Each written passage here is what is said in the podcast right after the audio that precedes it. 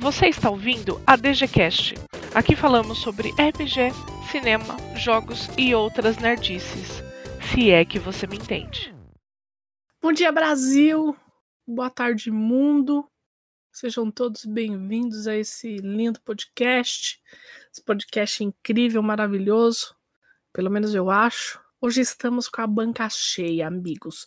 Hoje trouxemos Boi, Bel, Bruno. Não é tudo B agora, né? O Boi, Bel, Bruno. Vai ser um inferno falar tudo isso rápido.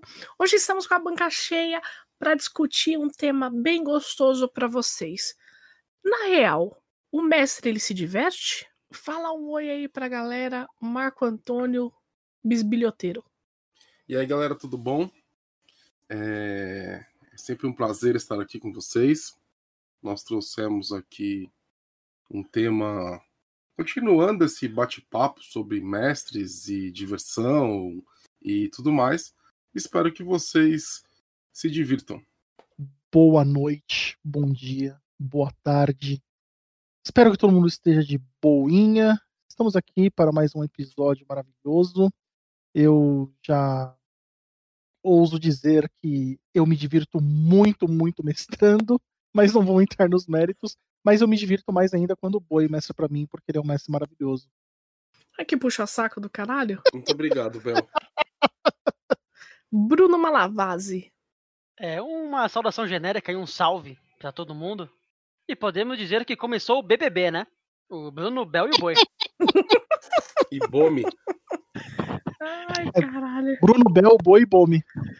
eu queria fazer uma menção honrosa aqui para a galera que nos escuta de outros países. né? Nós estamos. Nós temos ouvintes nos Estados Unidos, na Irlanda, no Canadá, na África do Sul, na Alemanha, na Austrália e agora em Portugal. Chegamos em Portugal, galera. Chegamos, agora é nossa vez de conquistar aquela terra, é isso?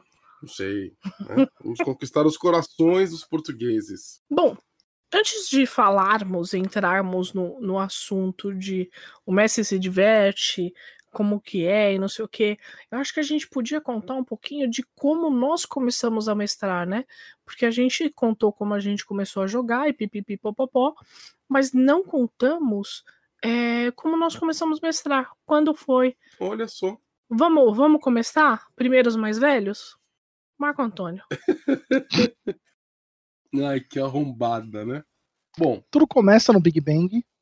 tudo começa no Big Bang. Eu acho que a primeira vez que eu tentei narrar, mestrar, eu sempre tive vontade de escrever um cenário meu e tudo mais. Aí o que, que eu fiz? Eu criei um, um protótipo né, de um cenário para mim, né, com meu gosto. E a galera começou a chamar de Boi D, né? Porque era um jogo de fantasia medieval e tinha, sei lá, tinha até elementos de Cavaleiros do Zodíaco dentro desse cenário. Então era uma mistureba de tudo. né? Dungeonzinho Boi. É, de tudo que eu gostava. Então o pessoal chamou de Boi D, né?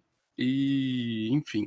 Hoje esse- cenário existe, né? Um dia lançaremos, mas ele tá completamente diferente. Então a primeira vez que eu me lembre de mestrar foi é, é, é, criando esse cenário e tentando narrar para meus amigos e foi um absoluto fracasso, né? Porque o cenário não estava bom e eu não tinha muita experiência e acabou que que não ficou legal, não foi uma experiência bacana, né? Nem para mim nem para os outros. O que acabou acontecendo? Eu acabei depois disso iniciando diversas aventuras. E eu não terminava nunca, né? Sabe aquele tipo de mestre que começa várias aventuras e nunca termina uma? Aí eu lembro que uns amigos meus, eles. Eu me apaixonei pelo o, o- Lobisomem Apocalipse, né? Me apaixonei pelo jogo, sou apaixonado até hoje. E eu lembro que quando o jogo saiu, eu peguei ele na mão, eu li e tudo mais. Ele foi um jogo muito especial, né? Então, a galera, eu lembro que chegou na minha casa e falou assim: Boi, você vai começar essa, uma aventura de werewolf, você vai mestrar uma campanha e você vai mestrar até o final. A gente não joga nenhum jogo seu a não, a não ser que você termine essa campanha de lobisomem. O que aconteceu? Eu narrei, né, mestrei lobisomem do começo ao fim, né? Eu lembro que a gente jogava toda sexta-feira, né? Naquele tempo a gente tinha muito mais é, é, horários livres, né? E Era 83 antes de Cristo também, né? Tinha nada para fazer. E foi o primeiro jogo, né? Eu gosto muito de Wolf porque foi o primeiro jogo que eu narrei uma campanha do começo ao fim. Tá, né? mas isso foi em que ano, agora falando ah, sério? não lembro. Isso aí foi quando saiu o Lobisomem no Brasil. No Brasil. Não, não, porque o livro era em inglês. Então não era nem no Brasil, era. Bom, sei lá, quando saiu o Lobisomem. Eu acho que foi um ano depois que saiu Lobisomem, eu comecei a campanha. Eu, eu narrei do começo ao fim. Então, eu, eu acredito, né? Eu, eu considero que essa tenha sido a minha primeira experiência como mestre de verdade, assim, sabe? É, é, pensando numa campanha estruturada, pensando em plots, é, é trazendo jogadores para dentro da, da, minha história e tudo mais. Então, essa campanha de Werewolf foi a minha, a minha a primeira vez que eu acertei narrando, né, mestrando, entendeu? E aí, depois disso, a, a maldição do mestre pegou em mim e eu acabei mestrando de tudo, né? Lobisomem o Apocalipse, primeira edição, foi lançado em 1991. Eita! E o, mas eu comecei narrando o, o Lobisomem na segunda edição. Quando é que saiu a segunda edição? Segunda edição foi em 94. 94? 94? Então, então ou foi 95, então eu comecei a mestrar. Eu, eu, eu, comecei de verdade essa campanha de Werewolf. Foi 95 né? Você tem certeza? Não. Não, mas eu, é, é, é, é, assim, gente. Gente, perdoe uma senhor, um senhor Começar idoso. a mestrar, eu tentei fazer desde o momento que eu me deparei com RPG. Porque eu sempre quis passar minhas histórias e tudo mais. Mas a, a primeira experiência sólida como mestre foi nessa campanha de lobisomem, que deve ter sido ou em 94 ou em 95. Não faço ideia. Eu imagino que deve ter sido difícil, né? Porque os romanos, eles não deviam gostar desse negócio de RPG. Mas os romanos tinham dado. Lembra que eles acharam os dadinhos? É verdade, os romanos já tinham dado de RPG. Começou tudo ali, tá vendo? Começou é, ali, tá tinha muito dado em casa também, né? Eu sabia! Eu sabia, Alguém eu sabia que alguém ia fazer. Aproveita que você tá falando aí, Beuf, já engata como você começou a mestrar. Eu comecei a mestrar porque eu não tinha escolha é, se eu quisesse jogar RPG, eu tinha que ensinar as pessoas e, obviamente, se sou eu que estou ensinando, era eu que ia ter que mestrar. Eu fiz um trabalho quase que de, de, de missionário, né? E, e ensinei RPG para quase todas as crianças da minha idade no meu condomínio. E quando você faz isso, obviamente, você acaba virando mestre. Só depois de algum tempo para frente que algumas dessas pessoas que começaram a jogar comigo resolveram que eu mestrar também, e aí começou a espalhar como um vírus. Hoje tem um, nós temos aí, eu acho que umas quatro gerações de pessoas que aprenderam a jogar comigo. Eu já tenho uma coisa, eu, eu, já tenho, eu já tenho netos do RPG que tipo pessoas que aprenderam com alguém que eu ensinei e depois ensinaram para outra pessoa. Isso você foi, lembra que ano você fez? Eu acho que foi por volta ali, foi entre 96 e 97, um desses dois anos. E você, Bruno? Ah, eu sou o mais novo, né? Eu sou o que começou a jogar RPG mais tarde, então comecei a mestrar mais tarde. Inclusive, a primeira vez que eu mestrei, acho que os três estavam de jogadores e o Boi ficou me julgando, mas experiência é assim que acontece. Né? Mentira. Né? Não, não, não julgo ninguém. Mas eu vou falar que, como eu tenho experiência mais recente, quando eu comecei a mestrar, sempre tem aquele medo, né? Sim. E eu achei no começo que mestrar aventuras prontas seriam muito mais fáceis, sabe? Você pega ali, lê e uhum. mestra. Só que depois eu comecei a fazer mesas que eu dava o plot mais ou menos e tinha um caminho e ia desenvolvendo junto com os jogadores. Legal isso. Isso, isso me ajudou demais, sabe? Então hum. hoje em dia funciona muito mais para mim deixar fluir do que pegar uma aventura pronta e narrar. Não que não tenha valor, porque tem campanhas maravilhosas, né, escritas. Eu até narrei a Curse of Strahd recentemente, mas eu acabei me achando nesse meio de mestre muito nessa parte de expor a minha criatividade e criação de mundo, sabe? É. Porque eu leio muito, eu assisto muito, então uma hora isso tem que ir para algum lugar, né? E como eu Não, sou um autor que nem o meu amigo Marco Loureiro, eu acabei jogando isso, essas referências e essas coisas muito pro RPG. E eu achei que funcionou muito bem. Cara, e, e- só complementando, Domi, como eu sou Ah. mais novo, e eu falo pra quem tá ouvindo, cara, não tenha medo. Todo mundo aqui já narrou uma história que a mesa não foi boa. Eu já tive mesas na Dungeon Geek que eu acabei a mesa e falei, cara, essa mesa foi uma merda, tá ligado? E nem Ah, por isso eu parei certeza. de mestrar. Você vai sempre vendo os erros e aprimorando e evoluindo, né? Então não deixe o medo impedir você de mestrar o que quer que seja. Só vai, né? Só vai. No começo tem- você tem que ir mesmo.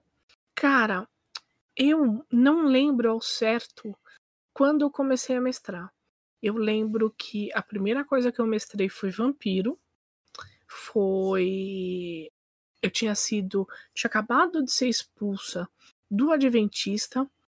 E daí a, eu fui estudar alguns meses na escola que minha avó trabalhava, no Neuza. Foi aí que eu conheci o Bel.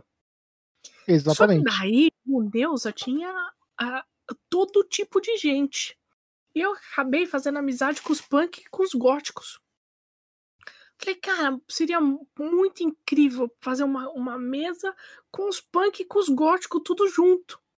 Foi uma merda. Foi uma merda. Foi, olha, eu, eu não sei como dali eu continuei mestrando vampiro, porque foi uma experiência terrível. Eu, eu não sei é, descrever, mas foi muito ruim.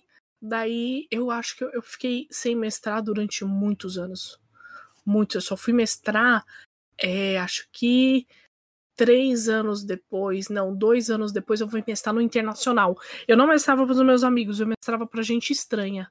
Daí eu fui mestrar no internacional, fui pegando o jeito, é, e depois eu comecei a mestrar. Mas as, as, primeira, as primeiras experiências para mim, elas foram horríveis, porque é, o, o mestre ele tem uma função, né? Na verdade, o mestre tem várias funções e eu sentia que eu não estava cumprindo a minha função de mestre, sabe?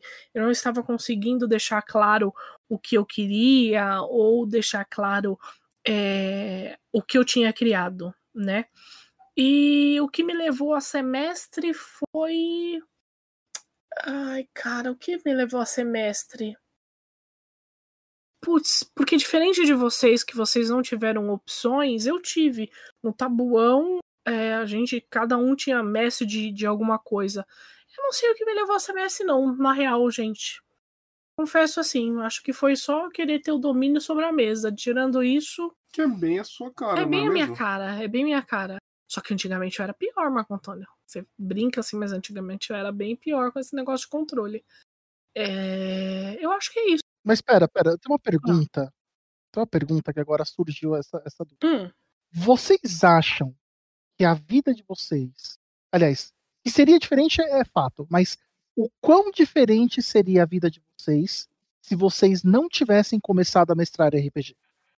Ah, seria muito E- mais fácil, né? Que é só jogar. É só sentar a bunda e jogar, né? Cara, seria mais barata também, né? é, é assim. Muito mais barata. graças a, a, a esse ensinamento, eu ter aprendido a narrar, eu ter aprendido a entreter com as minhas histórias, eu consegui algumas coisas na vida, né? Então, eu conheci muita gente, eu tive a oportunidade de contar histórias, e na real, o mestre do grupo, ele sempre é aquele cara, aquela pessoa que agrega todo mundo, né? Então, Você, como bom sagitariano, é, gosto de farra, né? Então, Farra, levava, curtição. levava todo mundo pra casa e narrava o final de semana inteiro. Mas, é, é, é, eu tive a oportunidade, mestrando, de literalmente é, colocar pra fora todas as minhas histórias e, e aprender com isso. Então, eu acho que eu ter dado esse passo me fez ser um, um- um jogador melhor, enfim, e, e até um contador de histórias melhor. Então, com certeza, isso me ajudou muito, né? O que me ajudou muito a ser um mestre talvez melhor do que eu fui no começo, isso eu acho que vale até para os mestres que estão aí há anos, é você parar um tempo da sua vida e jogar com mestres diferentes, sabe? Você vê como que cada um conduz a sua narrativa, você sempre aprende algo com um mestre novo. E isso pra gente que vai na Dungeon Geek, tanto física como digital, você tem uma gama de mestres ali que cada um tem seu estilo, né? Então jogar com mestres diferentes, já joguei com todos aqui, com outros, você acaba pegando um pouquinho de cada um, vendo coisas que você acha interessante e agregando para você. Então, é, mesmo se você mestra muito tempo, tira de vez em quando um tempinho para jogar com pessoas diferentes, né? Ver outras pessoas narrando e como que elas estão fazendo isso. É, e, e, assim, uma coisa que eu posso dizer, a primeira vez que eu mestrei, terminei uma campanha, que foi essa campanha de Werewolf, e todas as campanhas que eu consegui terminar depois, que foram muitas, né? Eu, eu, eu, eu costumo fazer isso, tirando Cursed, né? Que é uma campanha que dura sem já, fim, né? Já tem 16 anos de, de jogo. É, é, é uma realização de você começar a contar a história e ir até o final. É uma relação, realização parecida com ler um livro bom. Então, você sai daquela campanha é, feliz, você sai realizado. Putz, contei uma boa história, entendeu? E as pessoas se divertiram junto comigo. É, eu consegui. Cara, eu já tive história em, em campanhas depois dessa primeira de Werewolf, que eu, eu, eu mestrei várias campanhas de Werewolf né, na minha vida, que teve gente que escreveu poema, teve gente que chorou porque o Totem morreu, e, e assim, é, é, você conseguir tocar as pessoas desse jeito é uma, é uma coisa muito satisfatória, né? É, você influenciar a vida de alguém, você fazer alguém sentir alguma coisa, é uma coisa muito poderosa, né? Bom, a real, um dos principais motivos é, de eu ter começado a mestrar assim, e eu acho que foi a coisa mais importante na minha vida, foi que na época eu estava fazendo um tratamento, estava passando no, no psiquiatra, porque é, meus amigos mais próximos sabem, né? Eu tenho autismo leve. E para mim é, era muito difícil algumas situações. Então, às vezes eu não conseguia falar a palavra de alguma coisa, uh, formular uma frase era complicado. Então a, a minha terapeuta na época, ela me incentivou muito a desenvolver esse lado, né? Ela, ela, sabia, aí que você vê a importância do RPG na vida de algumas pessoas, né? Ela já tinha feito alguns estudos na época, gente, eu tô falando de 20 anos atrás, né? Uh, não, 20, 20 e poucos. E ela me incentivou muito a mestrar RPG, porque ela acreditava que se eu tivesse no comando de alguma situação, talvez eu conseguisse é, destravar algumas coisas. Isso me ajudou muito, muito, assim. A diferença que isso fez na minha vida foi gigantesca. É, Hoje eu consigo, hoje eu não, não tenho medo de sair fazendo amigos, hoje eu não tenho medo de ficar com pessoas que eu não conheço, mesmo eu não gostando, é uma coisa que eu nunca gostei é, de fazer novos amigos. Eu gosto sempre de, de estar cômoda na minha situação. Só que o, o RPG ele me proporcionou isso. E mestrar me proporcionou mais ainda. Então eu mestrava muito para as pessoas que eu não conhecia, para poder. Eu, eu, sempre estava em algum evento ou não, mestrei em Enes internacionais, mestrei várias vezes pela Devir e foi uma coisa que me fez muito bem. Então, se talvez se eu não tivesse con continuado ou se eu não tivesse começado a mestrar, eu não sei como eu estaria. Realmente não sei. Então, isso foi uma coisa muito boa para minha vida. A gente está fazendo uma, uma breve introdução aqui, gente, para entrarmos no assunto que é aquele, aquela, aquela história de é o tema do episódio. A gente se diverte fazendo isso. Então vamos lá. É, é, o que, foi mais difícil para vocês é, nessa transição de jogadores e mestre? Quando, quando que você entendeu que você é, era um outro tipo de jogador, né? Você era um mestre. Nossa, eu acho que a coisa mais difícil que aconteceu foi eu perceber que não era um banco imobiliário que eu tinha que ganhar. É difícil, é difícil. Não, que? Como assim você não ganha no RPG?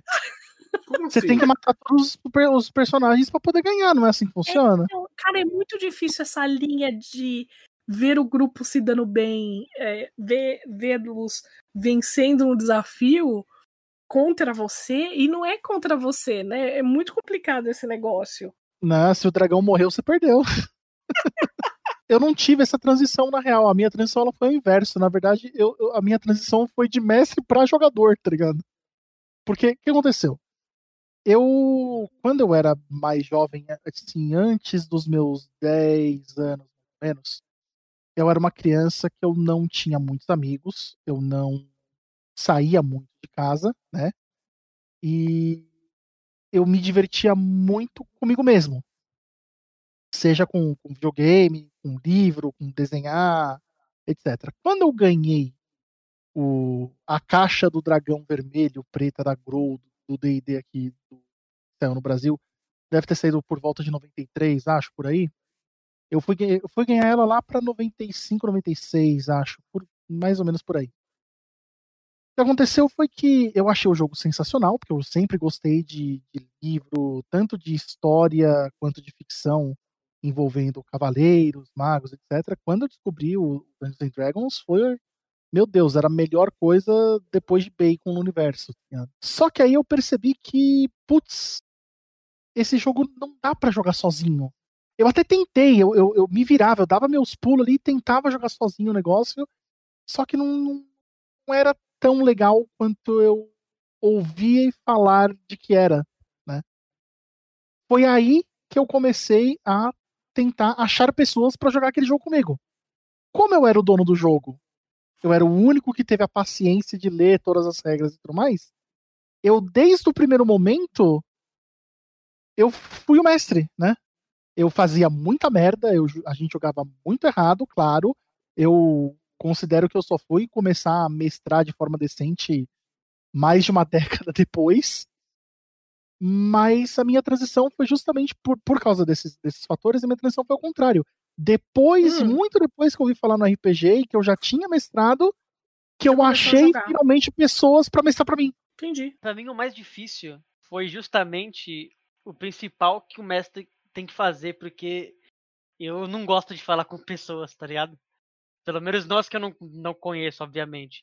Então você parar ali na ponta da mesa e ver seis pessoas te olhando e falando, e aí? e você falar qual é que é, né? Qual é que é? Qual vai ser? Né? Foi muito tenso, assim, sabe? Foi muito difícil e você ir lidando com as situações. Mas vou falar que ainda hoje ainda dá um fiozinho na barriga, sabe? Quando você chega numa mesa e você vê muita gente que você não conhece, mas já é uma coisa contornável. Mas essa parte de você chegar e falar com pessoas que estão ali para você entretê-las foi bem desafiador. E sempre rola as perguntas, né? Tipo, putz, será que eu vou fazer isso? Será que vão gostar da aventura? Caraca, é porque a preparação é gigantesca, né?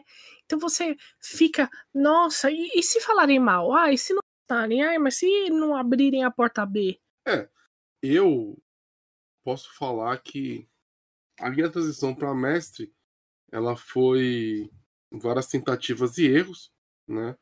E eu, eu, eu tinha um grupo de, de pessoas que elas narravam também, né? elas mestravam. Então era, éramos todos mestres e jogadores.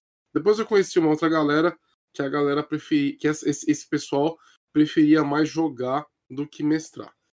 Então, a minha a minha o meu início como mestre foi meio que me colocando na, no espaço de mestre num grupo que tinham já mestres, né?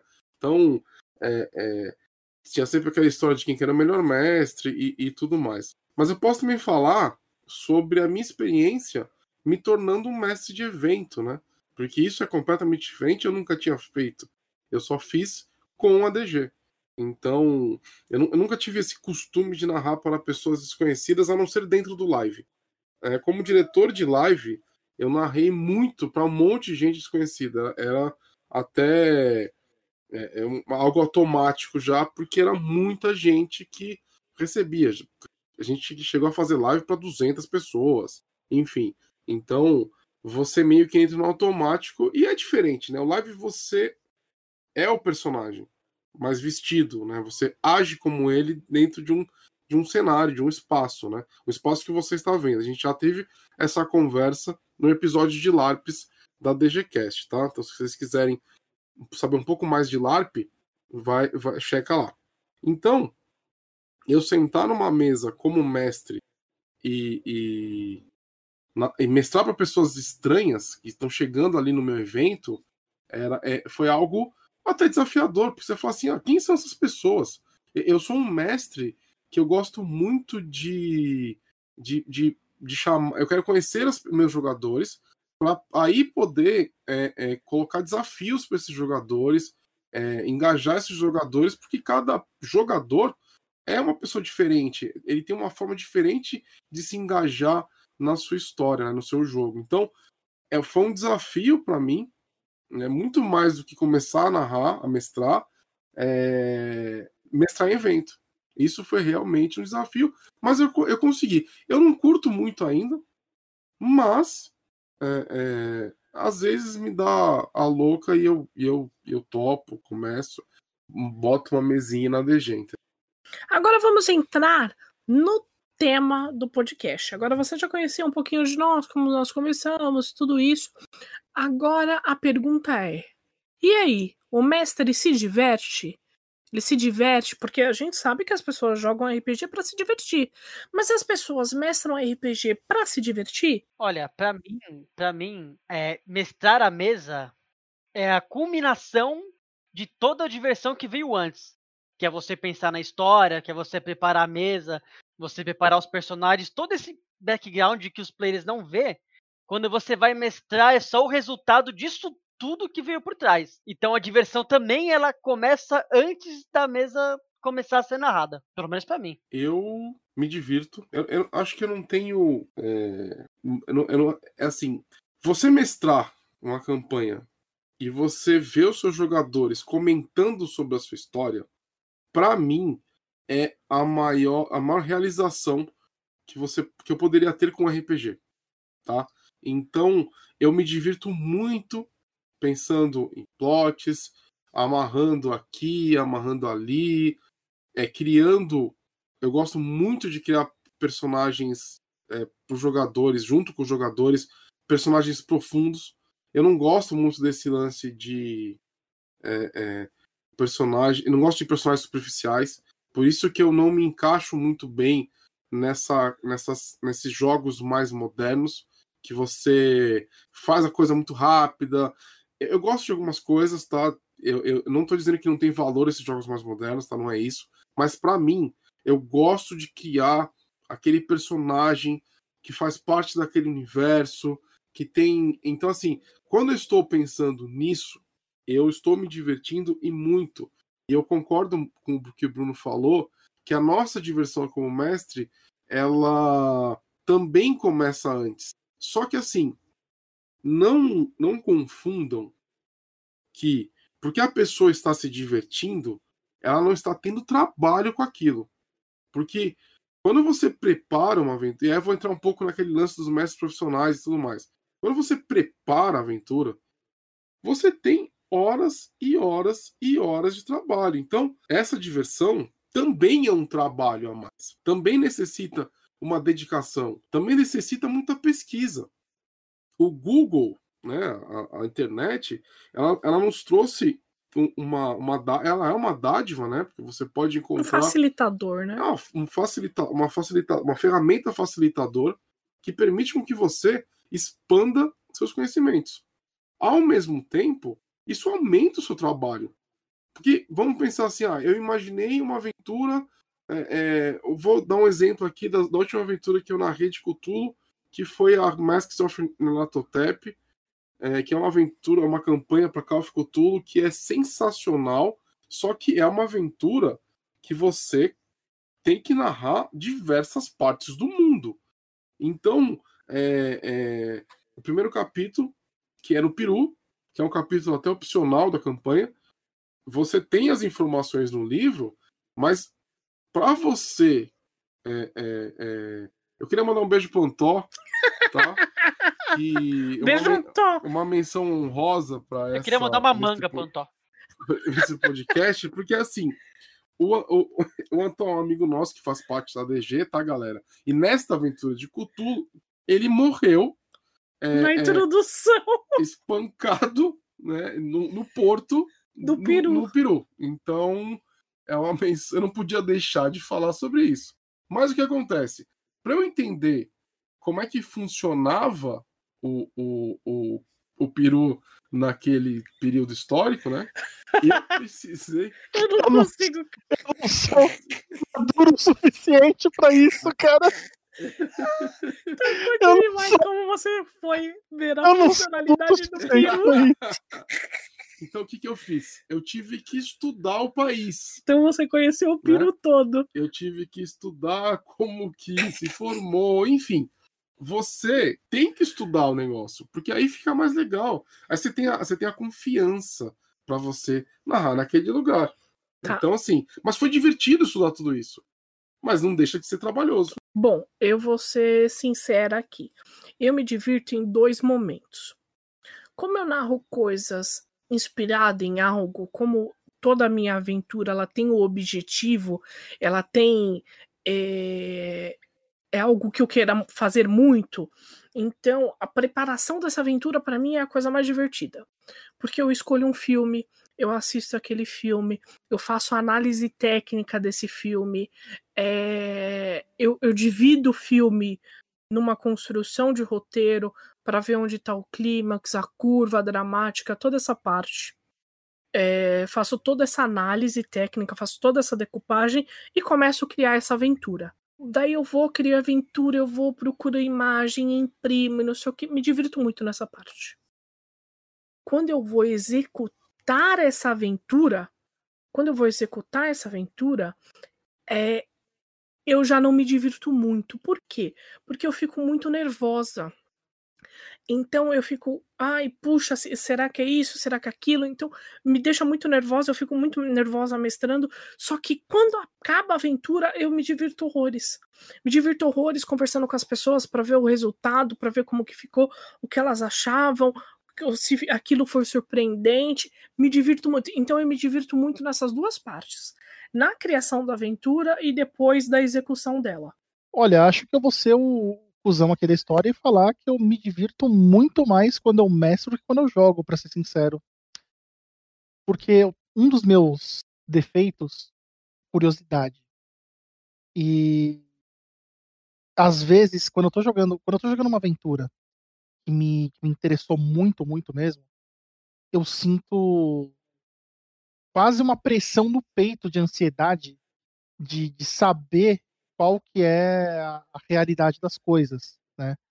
Quando eu estou mestrando, eu sei de todos esses detalhes, eu não tenho o, o, o mistério. É, é, um dos motivos pelos quais, por exemplo, eu até evito assistir filmes de suspense e mistério, porque eu quero saber a resposta logo, eu não tô paciência de ficar, tipo, é, vendo cada uma das pegadas e tudo mais. Não, não. Eu, eu quero saber o, o que, está acontecendo, por que, que fulano fez o que com ciclano, não saber esses detalhes me dá ansiedade. Então eu me divirto muito. Claro, não tô falando que é uma coisa assim, ó, oh, meu Deus, eu não consigo jogar, não consigo não, pelo contrário. Mas mestrar é onde tá o, o prazer para mim no RPG, na real. Gosto da preparação, gosto do, do pós-jogo, mas enquanto eu tô ali na mesa mestrando, para mim é, é onde eu me divirto. Existem muitos mestres que gostam muito e se divertem muito de uma coisa que eu particularmente não acho bacana que é aquela de mestre versus jogador. É... O porquê eu, Domi, não acho bacana isso. Porque quando você entra na, na parte de mestre, e se você quer fazer essa brincadeira de mestre contra na, é, jogador, você já entra e os, num, numa vantagem muito grande, uma vantagem em cima dos seus jogadores, porque o mestre ele tem o poder em cima daquela aventura. Você é o mini deus daquele mundo. Então, se você é, fizer essa brincadeira, é tipo Deus no Antigo Testamento. Você olhava para o lado, você era punido. Eu acho que o mestre que se coloca contra os jogadores, né, que ele tem essa disputa para vencer o jogo, né, ele não entendeu o que é RPG.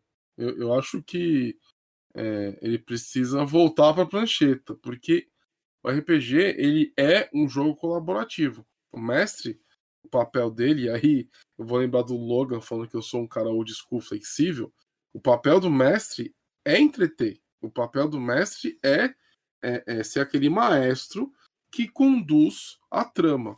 Então, é, se você se coloca. Primeiro que é injusto, né? Porque você controla os, os todos os fatores. Primeiro que é injusto. Porque você controla os, todos os fatores. Está na sua mão a, a, decisão se aquele jogador vai vencer ou vai vencer aquele desafio ou não. Então, e, e até meio besta. Se você controla tudo, qual que é a graça de você de você é, é, é vencer, sendo que você está no controle de todas as possibilidades? Então, é, é, é, olha só que, que, nossa, super divertido. Você vai propositalmente acabar com a diversão de alguém porque você quer ganhar o joguinho. Então, eu acho até uma, uma visão é, bem infantil de você ser um mestre que quer vencer. Tipo, o cara é o inimigo dos jogadores. Não. Você tá junto com seus amigos, você tá gastando seu tempo também. Como mestre, você gasta mais tempo do que seus jogadores, beleza? E você, via de regra, né? Pelo menos eu acho, né? Espero, né? Porque tem mestre também que inventa tudo na hora e, e, e, e tá tudo bem. E tá tudo bem, né? Mas ele não tem tanto trabalho, porque na verdade ele é um cara muito criativo. E a preparação dele é bem menor. Mas você gastou o seu tempo. Aí você vai sentar numa mesa e, e, e criar um jogo para você punir seus amigos durante o jogo. Né? Então, eu acho que para essa pessoa que pensa desse jeito, precisa voltar para a prancheta, entender um pouco mais sobre o que é RPG, ler mais né, sobre o que é RPG, talvez ler outras fontes e se inteirar mais no processo que é você ser um mestre de jogo, entendeu? É, e o mestre ele é o único que tem o poder de roubar no jogo, né? Porque ele roda atrás do escudo e fala o que saiu. Então você não tem como auditar isso. O jogador tem que rodar na sua frente. Exatamente. Então, o mestre tem o poder realmente de trapacear no jogo, né? Então não é uma. A balança não tá equilibrada, a balança de poderes, né? Não, não tá mesmo, né? Porque você cria o, o NPC, você que escolhe o seu monstro, você roda atrás do escudo, você tem o poder da regra de ouro na mão. É, tem algumas pessoas que chamam de mão peluda, né? Interferência da mão peluda. Você vai lá e você. É mão peluda do mestre, né? Você, sei lá, não é o, monstro ganha mais HP porque você não quer que ele seja destruído, é, o seu NPC preferido teleporta, tem diversas é, é, diversas artimanhas que esses mestres utilizam para, sei lá, eu acho bem infantil e bem fora da proposta do RPG fazer isso. Fora que uma das propostas do mestre, né, Boi, é você ver a diversão de quem tá jogando, né? Não tem nada melhor do que quando acaba a mesa, a galera vem, porra, foi da hora, foi não sei o que, me diverti pra caramba, sabe? Então, uma das suas propostas é divertir aquela galera e fazer aquela galera ter um bom tempo e querer jogar de novo com você. E isso não vai acontecer se sair com sentimento de injustiça, sabe? Ah, eu fui roubado, claramente o cara trapaceou, o cara fez de tudo para me ferrar. Isso não vai acontecer. Então você tá indo contra um monte de princípios de você mesmo tá mestrando, né? Exatamente. O papel do mestre, ele é um papel altruísta. Porque você deixa de jogar, né, deixa de ser um jogador, para você abrir uma história para as pessoas se divertirem na sua história. Então não faz muito sentido você acabar com a diversão das pessoas. Foi o que eu falei é, é, em, episódios passados. Se você vai. O personagem que vai morrer, você precisa. É, é, faz parte do jogo. Né? Faz parte do RPG você perder o seu personagem. Mas você tem que fazer isso de uma maneira responsável. Você não pode deixar que o, o, o, o jogador pense que ele, ele, ele passou por injustiça, porque senão a experiência dele com o RPG vai ser horrível. Imagina se for um jogador de primeira viagem. Ele vai chegar, vai encontrar. Isso deve acontecer demais, tenho certeza disso. É, ele vai chegar, jogar uma mesa com um mestre desse tipo, o cara vai espancar o cara na mesa, né? E de repente a experiência dele vai ser terrível. Esse cara, essa pessoa, nunca mais vai voltar, cara. E se voltar, vai ser. É, é, vai, a primeira coisa que ele vai falar vai ser assim: ah, nossa, eu tive uma experiência terrível, fiquei anos afastado. A gente vê muito disso na DG. Nossa, muito, muito. E é um, é um negócio, gente, que é assim: é, para você que tá ouvindo esse podcast e você quer começar a mestrar, eu vou lançar uma real para você. Primeiro, você é responsável pelas pessoas que estão jogando a sua mesa, tá? Isso você tem que ter em mente. Tudo que você criar, tudo que você fizer, tudo que você imaginar ali, e você chama um grupo de amigos, um grupo desconhecido, você chama cinco, seis pessoas para sua mesa, você é responsável por aquelas pessoas, certo? Isso quer dizer o quê? Que se você fizer alguma merda gigantesca, se você forçar uma, uma situação desnecessária, se você der a cartada do regra de ouro, a mesa é sua, você faz o que você quiser. Se você é, usar situações que eu não consigo nem descrever é, ou, ou imaginar que você poderia fazer isso, se você usar situações sórdidas, é, se você for uma pessoa maldosa o caramba 4, entenda que aquelas pessoas podem nunca mais querer jogar RPG. Você está influenciando na vida de uma pessoa, tá? Uma discussão muito clara, eu até tive com, o Logan um podcast passado, foi que nós valorizamos, supervalorizamos o papel de mestre e ele não concorda com isso. Ele acha que jogador e mestre é a mesma coisa. Eu discordo por quê? Se eu fizer algo de errado na minha mesa, é, eu vou acabar com as diversões de pessoas. Eu vou fazer com que pessoas nunca mais voltem pro hobby. Eu vou transformar o dia de uma pessoa em um dia horrível. Você tem que ter essa responsabilidade que você é responsável por essas pessoas. Estou botando medo? Estou querendo que você não mestre? Não. Só estou dizendo que coisas podem acontecer, tá? É, porque, vamos lá, isso também é diversão. Porque para você se divertir como mestre, você precisa de uma mesa. Se você é uma pessoa que não consegue é, é, divertir as pessoas, não consegue entreter as pessoas, a sua mesa não vai ter jogador. E se você for um mestre sádico, provavelmente você vai acabar depois anos sem ter jogador na sua mesa. Não estou dizendo que isso não, não possa acontecer com players, que, ai, nossa, um player pode fazer a mesma coisa? Pode. Pode, Só que é diferente. Exemplo, se entra um player muito ruim na minha mesa que quer causar, que quer fazer, é só, a gente tira. O dia das pessoas pode ficar ruim, não sei o quê, só que ele não interfere emocionalmente muito numa pessoa como um mestre. Espero que, que eu esteja conseguindo é, expressar para vocês? É basicamente assim, gente. O jogador é só você não convidar mais. Mas o mestre, ele é o maestro, né? Então, para o mestre se divertir, ele precisa entender também o papel dele. Ele não pode ser mais, ele não pode ser um jogo, tipo, aquela entrar na competição, porque primeiro não é uma competição. Então, assim, para o mestre se divertir, que é uma coisa que nós fazemos aqui, nós não ficamos é, é, nós zelamos pela diversão de todos, né? Que também faz parte da diversão como mestre, né? Mas agora eu vou ser o cuzão do contra. Tan, tan, tan. Hum, já que o Logan não tá aqui, tem que ter tem um tabonense, né? né? Talvez a minha experiência com RPG tenha sido muito mais abençoada do que a de outras pessoas. Mas eu ouço muito sobre todos esses conceitos que vocês falaram, ouço histórias de horror de múltiplas pessoas mas na minha experiência pessoal, eu nunca conheci nenhum mestre que, entre aspas, rouba no jogo para prejudicar os, os, personagens, e sim para salvar. Eu conheço Como não, muito Bel? A gente saiu, a gente saiu furioso de um live lá em pedreira porque jogaram ah, a regra de ouro na tá, nossa cara, porque queriam mas nos aí você tá falando, você tá falando Uh, tinha outros problemas que não, os quais a, a gente não podia conversar não, não, A galera queria, queria fuder a gente.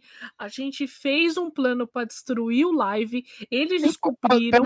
Só... Agora você falou a real. Agora você falou a real. A gente também não era santo, não é mesmo? Não, tudo bem, mas nós fizemos um plano para destruir o live dentro ah. das regras do jogo.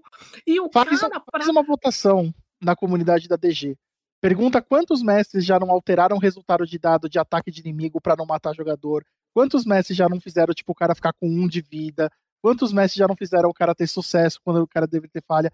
Quase todos os mestres que eu conheço hoje em dia, eles roubam para salvar player e não para ferrar player. Ah, e mas- ao mesmo mas- tempo, Mas tem sim, cara. Eu já alterei várias vezes resultado de dado para salvar player, porque eu entendo que a rolagem, no- naquele sentido que eu tava mestrando, era ter que favorecer a narrativa.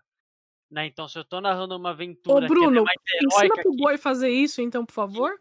uma aventura que é mais heróica, eu não quero que eu não quero que por um, um dado bizarro o cara morra numa situação totalmente aleatória. Tá vendo, boi? que Isso que é um mestre. épica. Mas isso aqui é eu um exemplo. Mas se eu tô narrando, se eu tô narrando um sistema que ele é mais desafiador, que ele é mais difícil, aí eu falo antes, falo, ó, esse sistema aqui, ele não é D&D, sabe? Ele vai ter uma dificuldade muito maior e morrer, morreu. Cara, o boi é tão filha da puta Então, que ele comprou D20 gigante só pra É. jogar na nossa cara o- o- os críticos, sabe? Ele tem dois D20 gigante, ele não roda escudo. Por quê? Porque ele quer ficar olhando assim na nossa cara pra ver o momento que a gente vai tomar no cu. É pra Essa é a diversão de Marco Antônio. Vamos, vamos rolar o Exposed agora. Eu não tô falando que o que eu faço é certo. Tem Não, é gente que vai ouvir o que eu tô falando e vai achar um absurdo, porque os dados têm que reinar supremo.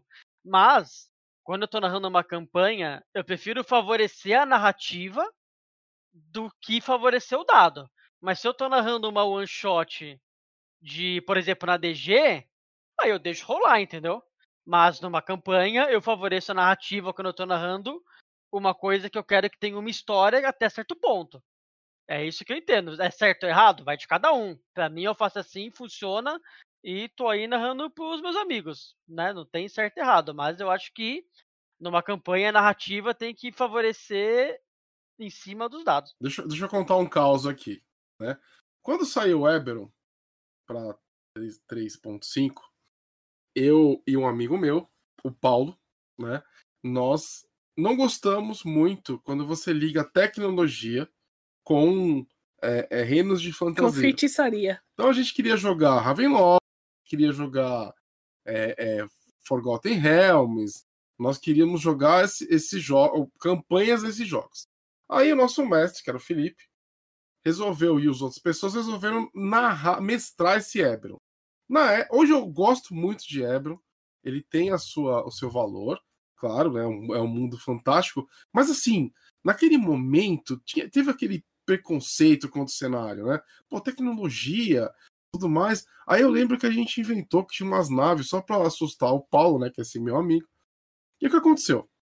Eu e o Paulo entramos na mesa, beleza? Eu fiz um tricrim, né? Dentro de Eberron. E a aventura estava rolando direito. E o mestre, que é o Filipão, ele tava um pouco com raiva da gente. Aí teve uma cena que o Triquim ele é tipo um inseto, correto? Né? Uma Uhum. criatura do, do mundo, dos mundos de fantasia. né? Originalmente saiu para Dark Sun e depois, só que você podia jogar depois no 3.5 em qualquer lugar. Aí o que aconteceu? Eu pulei. Eu dei um salto com o Triquim, né? E de uma sacada para outra de um prédio. Aí, quando eu caí, Filipão, ó, rola aí o dano que você tomou. Aí eu falei assim, brother, meu amigo, o grilo quando pula se machuca, cara. Ai, O, o peixe se afoga, meu. Aí foi, enfim.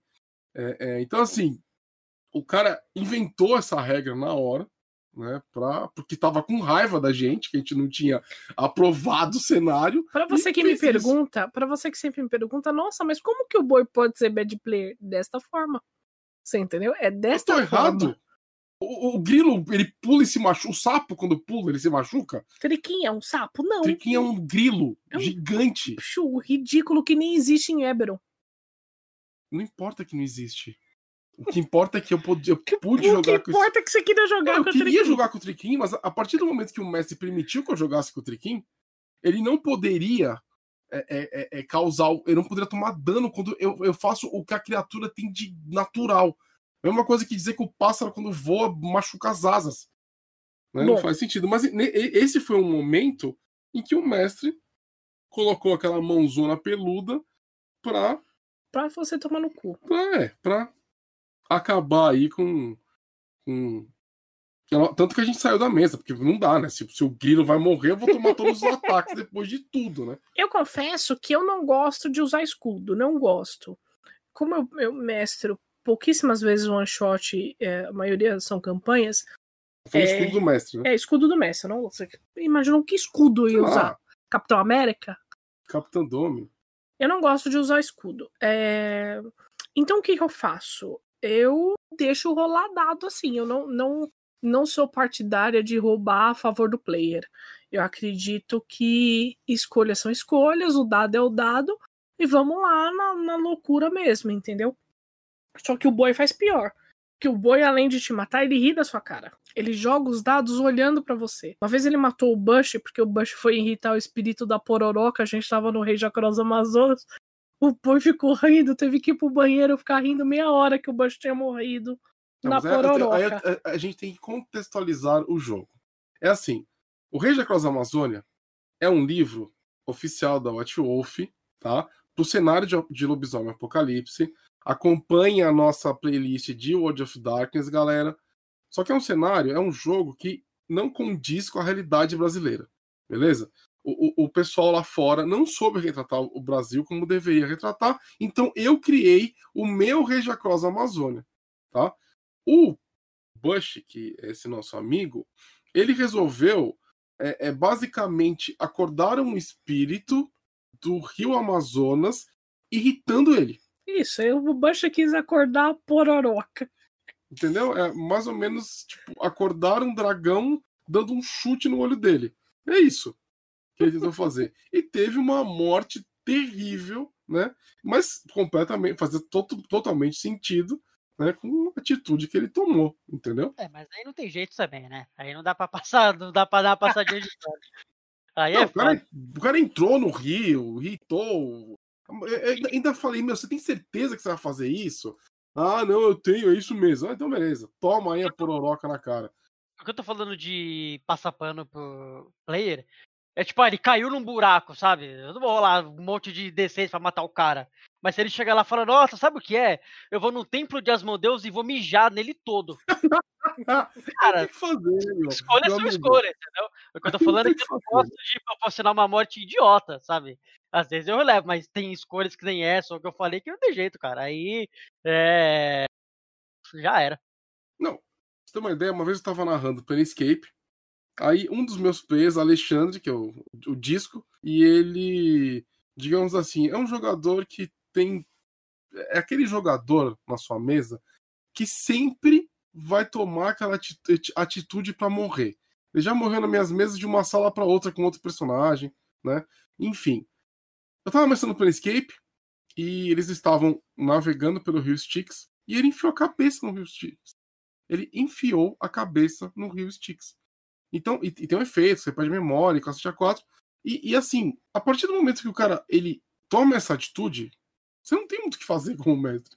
Você vai dar risada, porque o cara, ele se colocou, ele pediu, né, pra acontecer esse tipo de coisa. Então, é, é, tem esse lado também, né? Tem esse lado também. Mas vamos voltar, então, é, no, no assunto do episódio, todos esses assuntos, todos esses causos que a gente está contando, que eu estou falando, faz parte do processo, né, do, do conjunto, que é a diversão do mestre. O- o- as atitudes dos jogadores, elas podem é, é, ser um- uma fonte de diversão, né? Até mesmo cômico, se o cara faz esse tipo de coisa. Então, hoje a gente dá risada de tudo isso, né? Então, mas vamos voltar a falar sobre a diversão do mestre. Então, para vocês, é mais divertido ser mestre ou jogador? Mestre, com certeza. Mestre, com certeza. Pelo menos pra mim, sem sombra de dúvida. Assim, disparado. Pra mim é difícil, porque eu tenho tantos amigos que são mestres tão bons, né, em, em campanhas que eu tô jogando atualmente, ou até com vocês que eu tô jogando, que é meio em cima do muro, assim, sabe? Porque é incrível quando você tem amigos que também são mestres muito bons, mas eu também consigo me divertir muito narrando, né? Então, talvez possa até ser um privilégio ter tantos amigos que narram e ter tantas opções para jogar que fica consigo ter um balanço muito bom entre jogar e narrar. E eu não caí muito na maldição do mestre, mais que eu goste de que eu goste de narrar, sempre aparece oportunidade para estar tá jogando com pessoas incríveis e sempre saem mesas memoráveis. Cara, eu sou muito de lua. Eu sou muito de lua, então assim, quando a lua tá cheia, eu quero mestrar. Daí eu me divirto, me divirto, me divirto. Daí, de repente, eu começo a ficar muito frustrada porque começa a rolar as idiotices na minha mesa. Sabe? E falo, mano, que merda, eu não acredito que tá rolando isso. Puta, que. Hum, cara, daí começa a degringolar. É... Daí eu começo a ficar com raiva. Daí eu começo a ficar muito estressada, muito estressada. Daí o boi vê que eu tô estressada e ele começa a narrar de novo pra mim. Você me deu um gancho, Domi, de uma coisa que, que, eu, que eu queria ter comentado anteriormente, acabei esquecendo, que é o seguinte.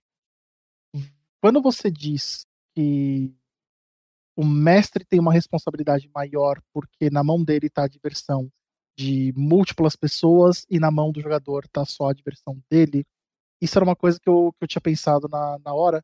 E do meu ponto de vista, não.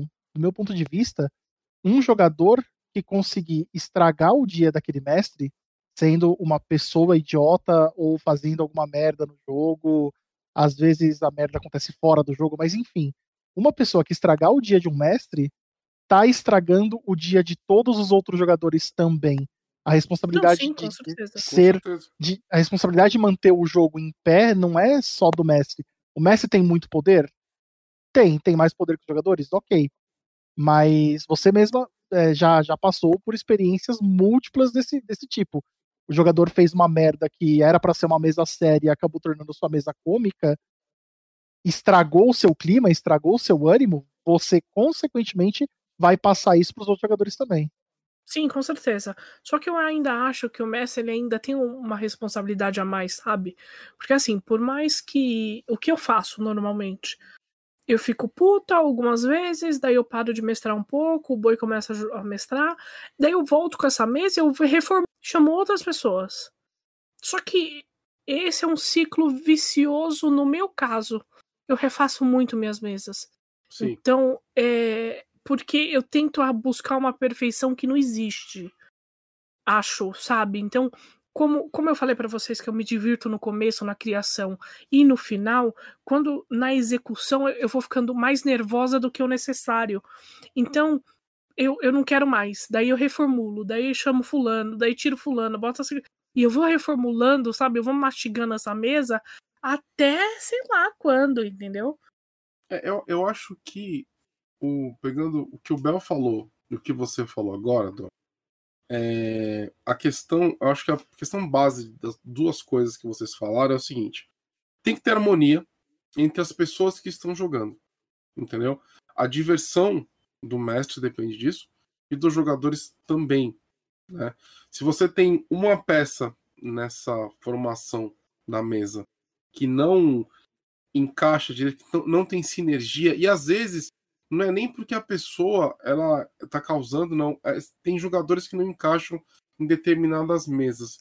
Então é, é, é necessário que você, que as pessoas busquem essa harmonia para que o mestre possa se divertir entendeu? E os jogadores também. Então, é, é, harmonia é tudo, eu acho. Né? O balanço entre essas, a sinergia entre os jogadores, né? E o mestre incluso. O que eu mais vi na minha experiência pessoal foi jogador cuzão querendo jogar contra o mestre. De tipo, Sim. ah, não, porque o meu personagem, ele tem tal item mágico que ele é imortal, ele Os tem tal arma né? que que mata, que corta a pessoa no meio sem save throw a 514 km de distância.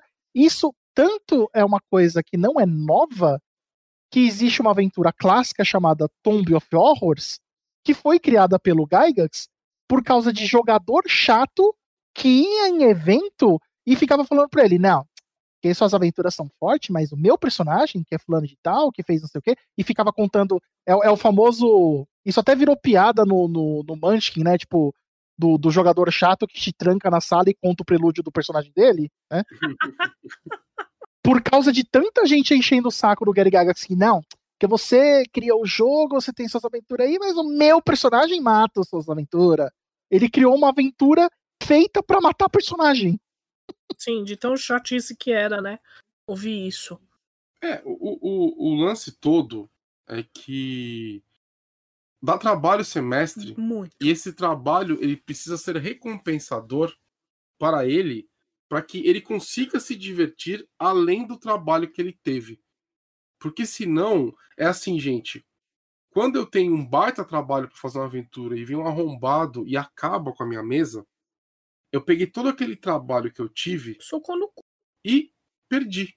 Sim. E, e não sai diversão daquilo. Então, Lembrando que nem todo mestre é igual, tá, Sim, gente? Estamos sim. aqui falando de nós. nossa experiência. do que nós temos, entendeu? O porquê nós achamos isso trabalhoso. É, teve um dia, por exemplo, que eu acho que foi uma semana antes da DG, que eu encontrei o Bel no Shopping Eldorado. Cara, a gente gastou uma, um- não vou falar uma fortuna, mas muito dinheiro aquele dia só preparando as mesas da Dungeon Geek. Por quê? A gente imprimiu coisa, eu imprimi foto, o Bel imprimiu minha miniatura, as fotos que eu estava imprimindo eram de um cadáver, então ficou uma, uma situação constrangedora na gráfica. Da gente desceu na, na Calunga, a gente comprou lápis, borracha, porque é uma coisa que some, que sei lá o que acontece. Cara, por que, que é difícil as pessoas entenderem que se você vai jogar RPG, você precisa. Cara, você não precisa ter dado, você não precisa ter livro. Mas, porra, leva um Leva um lápis e uma borracha, né? pelo amor de Deus! Leva um estojinho, meu amigo. Leva um estojinho, meu amigo. Minha... Por favor. Daí a gente vai, passa na Americanas, compra um bombom pra galera pra montar, daí a gente compra pasta bonitinho pra colocar a ficha, planeja o negócio, constrói. Às vezes a gente não pode, tipo, jogar um WoW com os amigos porque a gente tá escrevendo aventura, Sim. assistindo um filme pra poder ter referência. Gente, isso é uma coisa trabalhosa. Sabe? Isso é uma coisa às vezes cansativa. Então você queria tudo isso pra vir um filho da puta E e chamar a pororoca. é, e irritar a pororoca, sabe? Então é assim, valorize o seu mestre, valorize esse, esse privilégio, vou chamar de privilégio, porque hoje é muito é, difícil você achar alguma coisa, alguma pessoa para mestrar aquela aventura e você se divertir com aquilo. Por isso que existe tanta demanda de mestres profissionais. Porque hoje Deu as uma pessoas moeda não pro seu mestre. é, deu uma moeda pro seu mestre, né? Por isso que hoje tem esse lance de mestres profissionais e eu acho bom, porque tem gente que não tem. Tem gente que oportunidade. Então, assim, eu teve, eu ti- tinha um amigo meu que ele era advogado, ele é advogado, o irmão é advogado, daí pegou um grupo de pessoas, ninguém tinha tempo de ler um livro, ninguém tinha tempo de fazer nada, mas eles queriam jogar um RPG. Então eles contrataram uma pessoa, a pessoa ia até a casa deles, mestrava, todo mundo ficava feliz, contente, saía fora e acabou. Você Deixa eu entendeu? perguntar uma coisa pra vocês agora. Vamos, vamos abrir pra todo mundo essa questão aqui. Hum. Como que os jogadores que estão aqui ouvindo esse podcast, que eles, eu tenho certeza que eles são pessoas maravilhosas e eles já sabem, eles não precisam saber disso, mas vamos supor que como você, jogador, pode valorizar o seu mestre de RPG? Opiniões. Eu acho que começar falando obrigado pela aventura é um bom começo. Acho que é o mínimo, né? É o mínimo, né? Ô, muito obrigado. E não é feito, né? Obrigado pelo seu tempo aí, obrigado pela aventura. Eu acho que o elogio realmente ajuda bastante, incentiva. Eu acho que se você não gostou daquilo, tente achar um ponto positivo e enfatize esse ponto positivo. Busque engajamento na, na história do, do, do mestre. Busque ajudar ele a fazer com que a, a história dele vá pra frente. É aquela coisa. Aí eu tô narrando uma aventura X que as pessoas Bem clichê, tá, gente? As pessoas param numa taverna e. E, e na taverna que tem o quest giver, né? A pessoa que vai dizer pra onde a pessoa vai. Aí tem sempre aquele arrombado no jogo que quer, que quer só causar e falar aquela coisa. Ah, eu não, eu não vou passar na taverna. Ah, eu vou desviar da taverna. Ah, essa- ah, eu deixo a pessoa esperando assim ele- a aventura toda. Não, tudo bem. Mas Ah, esse- ódio. essa pessoa, perceba, ele, ele sacou que na taverna tá o, o, o quest giver. E ele resolveu, tipo, dar uma despertão. Então, assim, não faça isso. Não faço. O seu, o seu mestre, ele, ele passou um tempão fazendo as coisas pra te divertir, né? É, é, ajude ele a se divertir também, porque aí o jogo de vocês vai ser pra sempre, né? O jogo de vocês não vai terminar, porque se o mestre se frustra e isso é pra você que joga, Se o seu mestre se frustrar, você não tem jogo, cara. Você perdeu o jogo. No Tá Bom, a gente fazia um lance bem legal para poder é, ter uma forma de agradecimento para o nosso mestre, né? A gente, quando a gente ia comer alguma coisa, a gente ia rachar, o mestre não entrava na conta. Entendeu? Então a gente ia comprar uma pizza com cinco pessoas ali, seis o mestre, a gente só dividia entre cinco. O mestre não precisava pagar, pra, porque a gente reconhecia o trabalho que ele teve. Né? É, é no internacional, essas coisas a gente. A gente sempre teve a cultura de, de dar presentes para as outras pessoas. Então eu sempre comprei um kit de dado por Bel, sempre comprei um kit de dado pro boi, sabe? É, eu fui no, no World RPG Fest, acho que três anos atrás, eu trouxe um kit de dado pro Bruno, pra, pra uma galera também, é, porque é um jeito de você falar obrigado, sabe? É um, uma forma de reconhecimento que, que a pessoa fez um trabalho por você, né? A pessoa te entreteu, Existem, existem empresas que cobram muito caro para te entreter, cinema, teatro, hora, né? entendeu? É... E a pessoa tava ali, a pessoa parou o tempo dela para te entreter. É, com certeza, Dom. E se você pensar hoje em dia, a única moeda que a gente não pode comprar é o tempo, né? A gente Exato. só perde, só perde, só perde, só gasta. Exatamente. Então, se a gente gastou tempo da nossa vida para fazer uma coisa para você se divertir, pô, tenta dar uma ajudada no mínimo que seja, né? Pô, você tá vendo que a quest tá ali, vai lá e pega a porra da quest, sabe? Sei lá, ajuda o mestre de alguma forma, ajuda as outras pessoas. Se você tá jogando com pessoas que nunca jogaram, seja paciente, é, tente ajudar aquela pessoa, para não sobrar também no, só pro mestre guiando aquela pessoa. Se tem quatro que jogaram e um que não jogou, pô, não custa nada dar uma ajudinha, né?